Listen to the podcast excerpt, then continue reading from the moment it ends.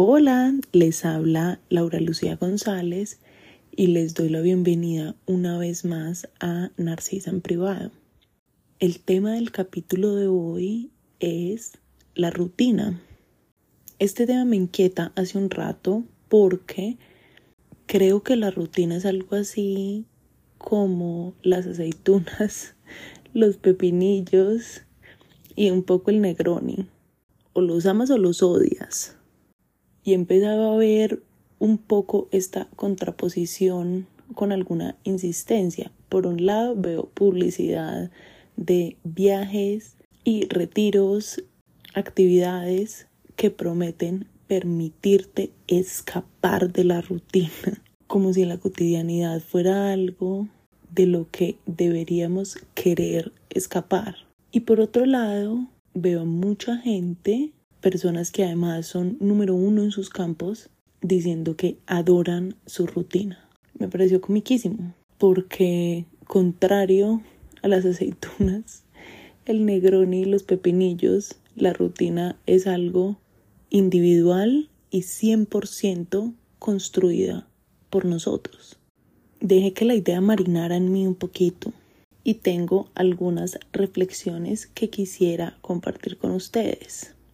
La primera es un poco obvia y es que creo que las personas que amamos la rutina, afirmación en la que de manera muy agradecida me incluyo, la amamos porque nos hemos hecho responsables de construirla.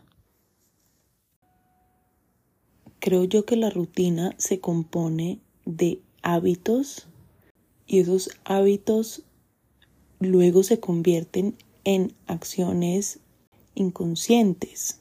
La hora en la que nos levantamos, qué es lo primero que hacemos apenas nos despertamos, a qué horas nos lavamos los dientes, a qué horas nos bañamos, a qué hora hacemos ejercicio, si lo hacemos o no, a qué hora meditamos, a qué hora leemos. Todas esas acciones, cuando son un hábito adquirido, son acciones un poco inconscientes que no requieren una evaluación todos los días. No creo que una persona que va al trabajo todos los días se cuestione todos los días si es adecuado ir o no ir. A partir de un día simplemente se levanta y va. Y así con todos los hábitos. Debo hacer una salvedad en este momento y es que esto no, esto no es un capítulo sobre cuál es mi rutina, cuál es la mejor rutina, qué hago por las mañanas, ni nada de eso. De eso hay millones de videos en TikTok y en Instagram. Me parece absolutamente irrelevante. Lo que sí quería compartir hoy y la idea más importante que quería guardar es hacerme consciente de que la rutina es una construcción única y exclusivamente mía y que muy seguramente la situación en donde yo me encuentro hoy es una situación fabricada por mi rutina y la situación en la que me voy a encontrar de aquí a seis meses a un año, a cinco años, a 20 años, va a ser también una situación parcialmente fabricada por mi rutina. Creo que hay rondando infinitos métodos para modificar la realidad y para predecir el futuro. Yo creo que la rutina es un elemento muy importante de predicción del futuro. Si una persona hace ejercicio todos los días, se mantiene hidratado y come más o menos de una manera equilibrada y tiene una rutina de sueño, lo esperable sería que tenga un estado físico medianamente bueno. Esto lo digo como un llamado a la reflexión y un llamado a la responsabilidad que tenemos con nosotros mismos. Hay una premisa que me fascina y es escogiendo la causa, escoges la consecuencia. Si dos elementos son necesariamente causa y consecuencia, escogiendo la causa, has escogido también la consecuencia. No sé qué tan claro sea eso. Entonces voy a dar un ejemplo esperando que sea muy claro. Normalmente en las intersecciones de calles hay un semáforo. El semáforo tiene como función frenar el tráfico de una calle para que pase sin problemas el tráfico de la otra calle que atraviesa la primera. Si una persona infringe la norma del semáforo y cruza su calle cuando está en rojo, pueden pasar varias cosas. Puede pasar uno, que no pase nada. Dos, que sea, esa persona sea multada por infringir una norma de tránsito. O tres, la más grave, que cause un accidente porque ha infringido una norma que tenía como propósito evitar ese accidente. Muy seguramente esa persona se dirá a sí mismo, no era mi intención causar un accidente o no era mi intención que alguien me viera y me pusieran un comparendo. Pero bien que sabías que no podías pasar en rojo, ¿verdad? E igual lo hiciste. Entonces, estás aceptando todos los finales posibles, todas las consecuencias posibles, también las escogiste tú. Y yo creo que estamos muy acostumbrados a las justificaciones y a las excusas, sobre todo cuando se trata de los compromisos que hacemos con nosotros mismos, porque aparentemente no hay consecuencias.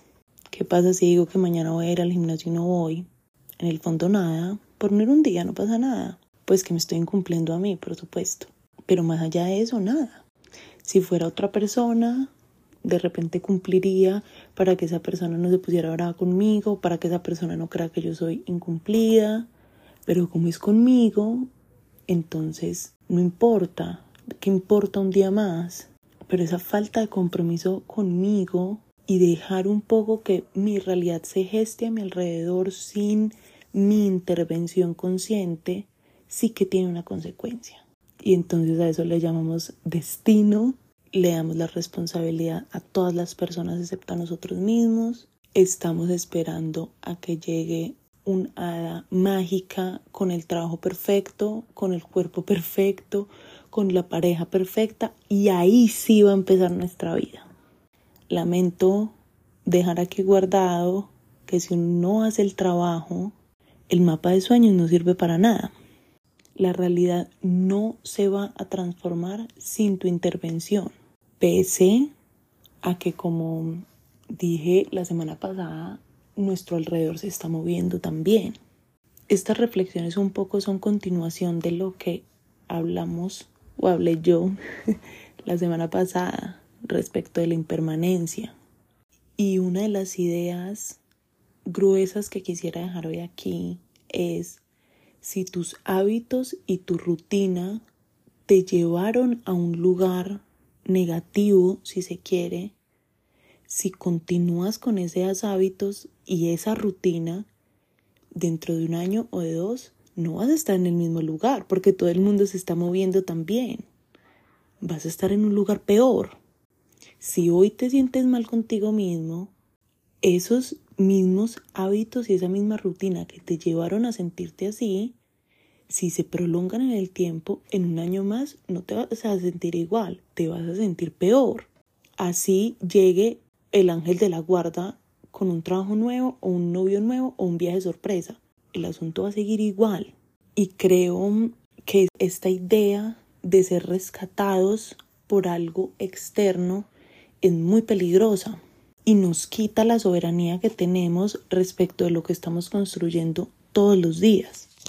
Y creo también que lo más valioso de la construcción de hábitos y de rutina es esa, la construcción diaria que hacemos respecto de la persona en la que nos queremos convertir o a la que queremos evolucionar.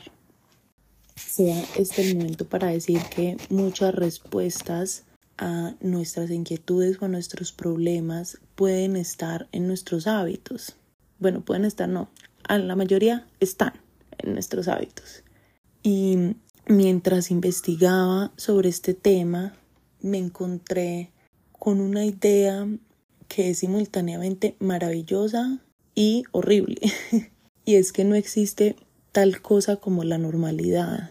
La normalidad es una construcción personal lo que consideramos normal, esperable y posible para nosotros es una fabricación que hacemos a partir de nuestros hábitos, de las acciones que repetimos y de lo que vemos reflejado en nuestro exterior inmediato. Entonces es muy fácil que normalicemos no tomar agua, dormirnos a la una de la mañana, no hacer ejercicio, no priorizarnos, quedarnos mal, estar penando la última semana del mes. Y si estamos compartiendo la mayoría de nuestro tiempo con personas que tienen esos mismos hábitos, pues más normal nos va a parecer. Pero hay gente que le parece normal hacer ejercicio al aire libre todos los días. Hay personas a las que le parece normal invertir en su crecimiento espiritual. Hay personas a las que les parece normal invertir tiempo y recursos en la calidad de sus relaciones, por ejemplo. Entonces, una inquietud que yo quise guardar para mí y que ahora voy a guardar aquí es hacer un inventario de A, cuáles son mis hábitos, a qué rutinas me llevan estos hábitos y a dónde me han llevado esos hábitos y esas rutinas. En mis relaciones, en mi salud, en mi trabajo, en mi salud financiera, ¿a dónde me han llevado? ¿Cuáles vale la pena conservar y cuáles tengo que revisar? ¿Cuáles me han edificado, me han hecho crecer, me han, han hecho mi vida más expansiva y más disfrutable? ¿Y cuáles me han quitado tiempo y energía vital detrás de absolutamente nada? Pero en este punto llegan llega una cosa que yo creía que iba a ser un capítulo completo y luego dije, no vale la pena en lo absoluto hacerle un capítulo a esto. Y son las excusas. En realidad yo el único comentario que tengo sobre las excusas es que lo único que debemos mirar no es cuáles son las excusas que nos están limitando, sino cuántas son. No hay excusas más válidas que otras no hay unas excusas que tengan la entidad de limitarnos válidamente cuando queremos hacer algo y otras que no. Todas son iguales. Si quieres hacer ejercicio a primera hora, no tener una camiseta limpia y que amanezca lloviendo, ninguna es una excusa más válida que otra. Las dos son simplemente excusas. Lo único importante es cuántas tenemos y recorrerlas porque en el minuto en el que se te acaben, muy seguramente te paras y arrancas con lo que vas a hacer. Eso es, digamos, ese es el único comentario que me merece la idea de la excusa. También me parece muy importante dejar aquí guardada la idea de hacer, la idea de ejecutar. Yo misma me he visto envuelta en saber que debo hacer algo y luego por alguna razón no hacerlo por alguna razón que seguramente es una excusa sencillamente. Y mientras hacía conciencia de las ideas que quería dejar aquí guardadas, estuve mirando un montón de cosas sobre hábitos, sobre rutinas, sobre salud, que es lo que más me interesa en este momento. Y creo que, no sé, nueve de cada diez piezas de información listan consumir agua y mantenernos hidratados como una fuente de salud en general. Y yo en verdad me demoré mucho tiempo, tal vez años, en tomar el hábito de un poco vigilar cuánta agua estaba tomando y asegurarme de que fuera suficiente. Entonces me dije como cuántas veces estamos esperando la solución mágica. Abdominales en 10 minutos, la meditación cuántica que en 20 minutos también te arregla tu vida, el ejercicio de tapping que haciéndolo apenas te levantas reprograma el cerebro y muchas soluciones mágicas más. Y me preguntaba yo qué hubiese pasado si todas las personas que hemos estado buscando soluciones sencillamente hubiésemos tomado la que era más evidente, la del agua, que está en todas partes. Es como si quisiéramos una solución mística y que además esa solución mística no requiriera esfuerzo, no requiriera disciplina y no requiriera consistencia. Eso no existe. Uno, eso no existe y dos, el hábito solo se construye empezando a hacerlo, no sabiendo que lo necesitamos hacer, no sabiendo que debemos empezar, cuestionando, no, no es haciéndolo.